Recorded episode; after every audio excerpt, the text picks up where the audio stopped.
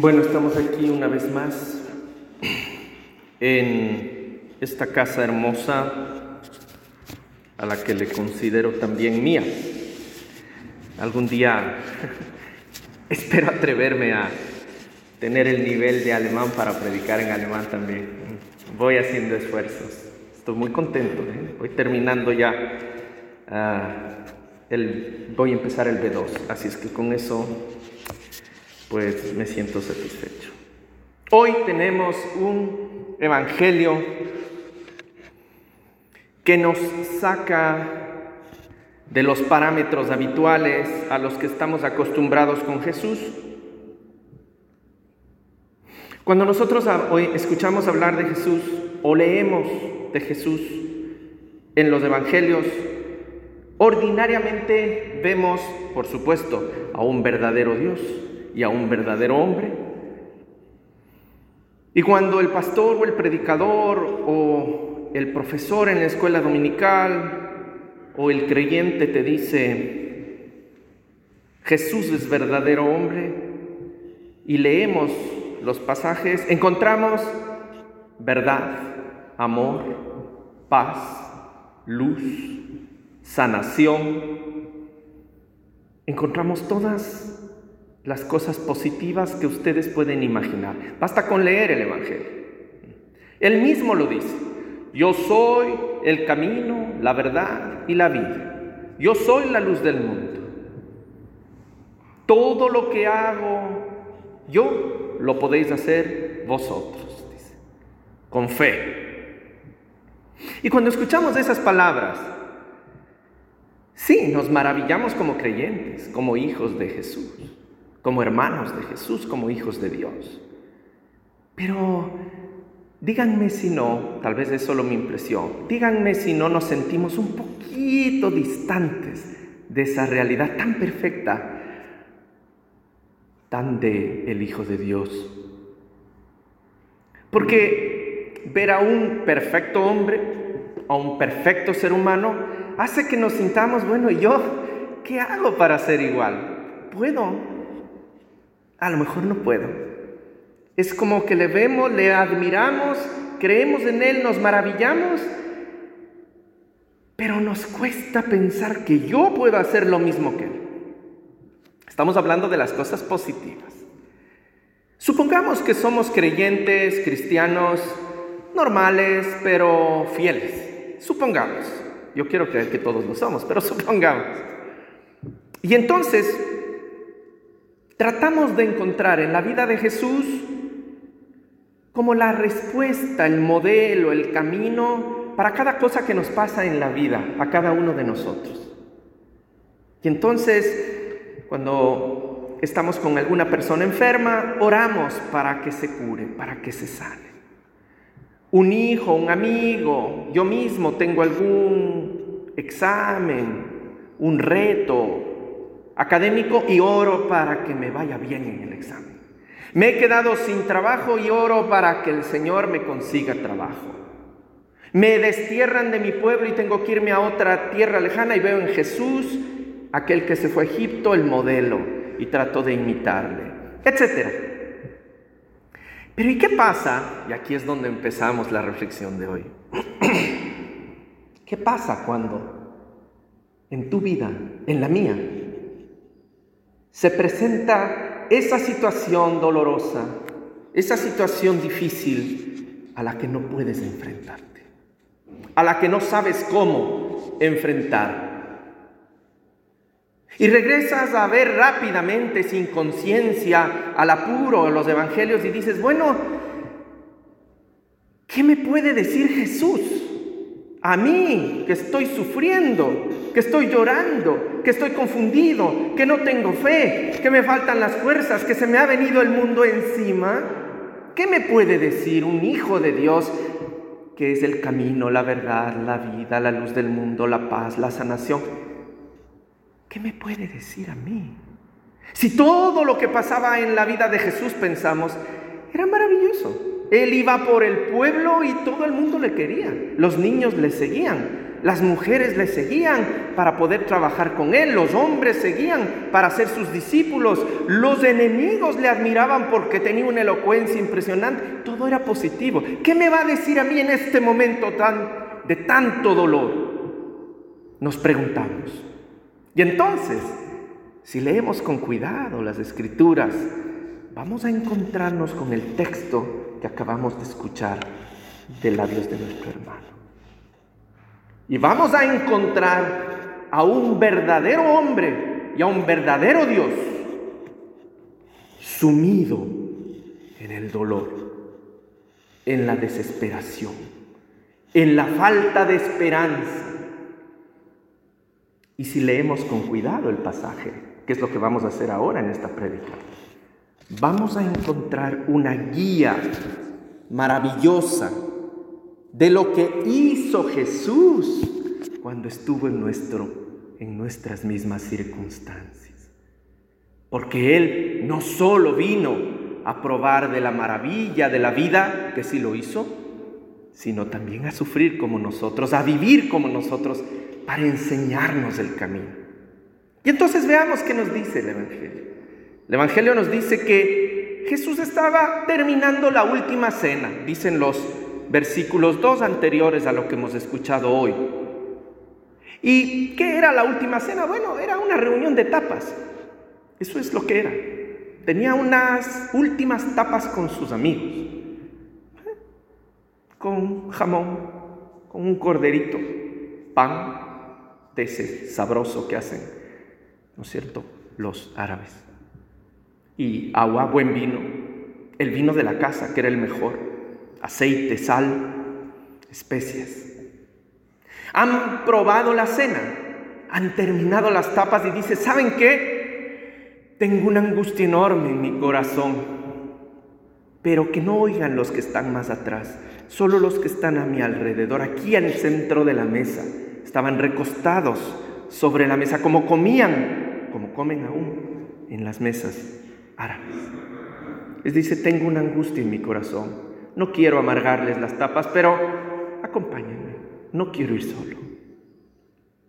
Porque Jesús era un hombre de comunidad, era un hombre de amigos. Él sabía ser amigos. Él hacía muy pocas cosas solo. Lo demás hacía en conjunto, con sus mejores amigas y amigos. Y les invita y les dice, vamos, acompáñenme, tengo algo que hacer. Y ellos enseguida se levantan y van con su Señor y van con su amigo porque eran verdaderos amigos. Y se llevó, dice, a los discípulos al lugar llamado Getsemaní. ¿Qué significa Getsemaní? Getsemaní significa la prensa donde se saca el aceite de las olivas, el molino, la prensa donde se aplasta, donde se saca la esencia que a nosotros tanto nos gusta, ¿no? El aceite de oliva virgen. Yo he aprendido a apreciarlo en esta tierra. Ahora, en mi tierra hay aceite de oliva, pero no tan rico como el de aquí. Y llega Jesús allá. Y al margen de Getsemaní había el huerto de los olivos. Y dice que Jesús les dijo, siéntense aquí, a todos los que llevó. Eran bastantes. Recuerden que el Evangelio y la Sagrada Escritura está escrito en clave de tiempo. Y en ese tiempo no se les nombraba a las mujeres y a los niños. Estoy seguro que había muchas en ese grupo. Aquí dice que les llevó a los once. Deben haber sido once más sus mujeres y sus hijos. Estoy seguro de eso. Y les dice, siéntense aquí, siéntense aquí, mientras yo voy a orar. No les dijo para qué iban, solo les dijo, siéntense aquí mientras yo voy a orar. Y se llevó con él a Pedro, a Santiago y a Juan. Este grupito tuvo ya en versículos anteriores otro hecho interesante que fue la transfiguración. Estaban juntos en el monte. Pero en esa ocasión los tres vivieron una, un éxtasis de gloria, de felicidad. Se manifestó el Padre, Estaban tan extasiados que querían hacer tres chozas, se olvidaban de sí mismos, fue algo fantástico, pero ahora los mismos, el mismo grupo, están en un huerto, en un lugar oscuro, tal vez frío. Jesús está compungido, triste. Comenzó a sentirse muy triste y angustiado y les dijo, siento en mi alma una tristeza de muerte. Quédense ustedes aquí y permanezcan despiertos conmigo. Vean, si Jesús no es verdaderamente hombre, si no es humano, ¿qué es? Por Dios santo, pero, ¿quién de ustedes, ojalá, ojalá haya una persona aquí que pueda levantar y decir, pastor, yo nunca he estado en una situación así? Yo sí, yo sí. Y a mí me trae consuelo pensar que ese Dios en el que yo creo compartió ese dolor y los que me tocará compartir, porque me falta, ojalá no, no me vaya tan pronto de este mundo, quiero seguir viviendo. Pero en los momentos de angustia, sé que Él vivió lo mismo que viví yo. Y les habla al oído a esos tres mejores amigos y les dice, en palabras nuestras, castizas, no sé en alemán cómo se dirá, ¿no? Pero le dice, me muero, estoy hecho pedazos, estoy destruido, tengo pena. Y yo puedo ver los rostros de estos tres apóstoles o discípulos, queriendo abrazarle, queriendo decirle, pero ¿qué hacemos? ¿Cómo te ayudamos? Y él les dice, quédense ustedes aquí, permanezcan despiertos conmigo. No les pide nada más, no les pido, préstame plata, necesito dinero, necesito medicinas, habla con tu amigo a que me ayude. No, no, no, no. Él solo le pide, quédense despiertos conmigo. Y Jesús se fue más adelante y empezó a conversar con su Padre. Entonces, primera cosa que debemos hacer, para no alargar mucho esto, ¿no? Cuando estamos angustiados, adoloridos, confundidos, en problemas, en un dolor profundo por cualquier razón que ustedes solo saben en su vida. Primera cosa, buscar a sus buenos amigos. Hermanos, el dolor compartido es más llevadero. Hay algo que a mí me ha sorprendido mucho en estos cuatro años en Europa. Y es que la gente le gusta hacer casi todo solo. Eso nos diferencia mucho con los latinoamericanos. A nosotros, en cambio, nos gusta hacer todo como elefantitos. Entonces, ni el un extremo ni el otro. Encontremos un término medio. Pero para el sufrimiento, busquen a sus amigos, a los mejores amigos a esos con los que ustedes pueden contar y compartan con ellos. No, no necesitan consejos, no necesitan, necesitan que ellos estén ahí con ustedes, despiertos. Y luego, como son creyentes, como somos creyentes, a orar. ¿Y cómo oramos? ¿Qué le decimos? Le decimos lo que tenemos en el corazón, hermanos, porque estamos hablando con nuestro Padre del cielo. Y a un padre se le habla con confianza. Y a un padre se le dice lo que tienes en el corazón. Como quisieras, los que somos papás o mamás aquí, como quisiéramos que un hijo venga y hable con nosotros. Y Jesús le dice, Padre mío, si es posible, líbrame de este trago amargo. Pero que no se haga lo que yo quiero, sino lo que tú quieres. ¿Qué le dice Jesús? Le dice, oye, tengo miedo. Sé lo que me espera. Me muero del miedo, pero quiero hacer lo que tú me has dispuesto. Dame fuerzas. Acompáñame. Haz que esta angustia desaparezca o por lo menos que baje. Haz que el miedo, aunque no disminuya por completo, yo encuentre fuerza y sosiego. Ayúdame. Y cuando ya se cansa del silencio de Dios, porque hermanos, ese es el problema. Cuando todo marcha bien, hay ruido, celebración, música, gritos, hay tapas. Pero cuando todo marcha mal, hay silencio. Incluso Dios calla. Y nosotros como humanos podemos correr el riesgo de pensar que Dios no está ahí. Y si está, nos está escuchando. Yo lo sé porque lo he vivido. Yo puedo recordar el silencio de Dios en los momentos más angustiosos de mi vida. Y he vuelto los ojos a Jesús y he dicho, Señor, ¿qué hiciste tú cuando tu, tu padre callaba. ¿Saben qué hizo? Volvió donde sus amigos. Regresó donde sus amigos. Lamentablemente les encontró dormidos. Pero Jesús no perdió la esperanza en sus amigos. No se enojó, como dicen aquí los españoles, no se cabrió, sino que se acercó y les dijo, oigan, despierten, les necesito. Ustedes son lo mejor que yo tengo en mi vida. Despierten. Yo voy, voy trabajando mi dolor, pero no se duerman. Síganme acompañando. Y ellos Viendo la confianza de su amigo, retomaron de nuevo la vigilia, el acompañamiento, y él regresó de nuevo a orar otra vez con su padre. Y le dice, hágase tu voluntad, Señor, dame la fuerza para seguir adelante. Y finalmente regresó otra vez con sus amigos. ¿Qué hubiéramos hecho nosotros? Esto es maravilloso, voy terminando ya. ¿Cuántas veces pedimos un favor a un amigo o le pedimos compañía o queremos que esté ahí y él, ahora estoy ocupado, pero vengo en un rato y tú te enojas y dices, ah, yo no le vuelvo a llamar a este porque nunca, nunca me dice que sí. O eh, yo siempre estoy con él, pero cuando le necesito él no está con... Y esos son pensamientos tan humanos míos. Yo, ¿cuántas veces he pensado eso? Siempre tengo yo que llamarle, siempre le busco yo y a mí no me llama. No es así. Jesús regresa por tercera vez y les encuentra dormidos. ¿Y qué hace?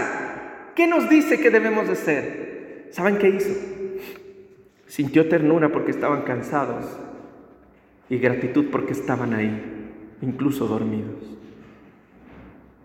Y se sentó a su lado para cuidar su sueño, para estar con ellos, para sentir su presencia. Y nosotros tenemos que hacer lo mismo. Valorar a esa gente que nos ama y que está a nuestro lado, aunque a veces se quede dormida. Aunque a veces algunos de ellos no están dormidos, se hacen los dormidos porque no saben cómo acompañarnos, pero están ahí. Y entonces dice, regresó donde estaban sus discípulos y les dijo, ha llegado la hora en que el Hijo del Hombre va a ser entregado a manos de los pecadores. Levántense vamos, ya se acerca el que me traiciona. Ellos se durmieron tres veces, ellos no pudieron velar, pero se fueron con Él, estuvieron con Él, le acompañaron y ahora Él confía en ellos, confía tanto que les dice, levántense, vamos juntos, no me dejen aquí. Quiero estar con ustedes en el momento más doloroso de mi vida. Y ellos van con Él. Lo que pasó después no importa. La enseñanza de hoy son esas tres cosas. Cuando haya una situación en tu vida de desaliento, de dolor profundo, de confusión, rodéate de la gente que te ama. Pídele que te acompañe a su manera, no a la tuya, como ellos puedan acompañarte. Disfruta de su compañía, siente paz con ellos, agradece que están contigo y comunícate con Dios para decirle lo oscuro que tienes en tu corazón para que Él te devuelva el valor de seguir adelante, porque esa situación difícil que tienes en la vida no va a desaparecer. Lo que Dios te va a dar es fuerza para seguir adelante en esa situación difícil y te, te mostrará el camino. Y finalmente, sigue con ellos, con tu familia, con la gente que te quiere, con tu comunidad, con tu iglesia y enfrenta la vida, porque de esos momentos habrán muchos lo importante es levantarse y seguir, y seguir, y seguir, hasta que el Señor diga que ha terminado. En el nombre del Padre y del Hijo y del Espíritu Santo. Amén.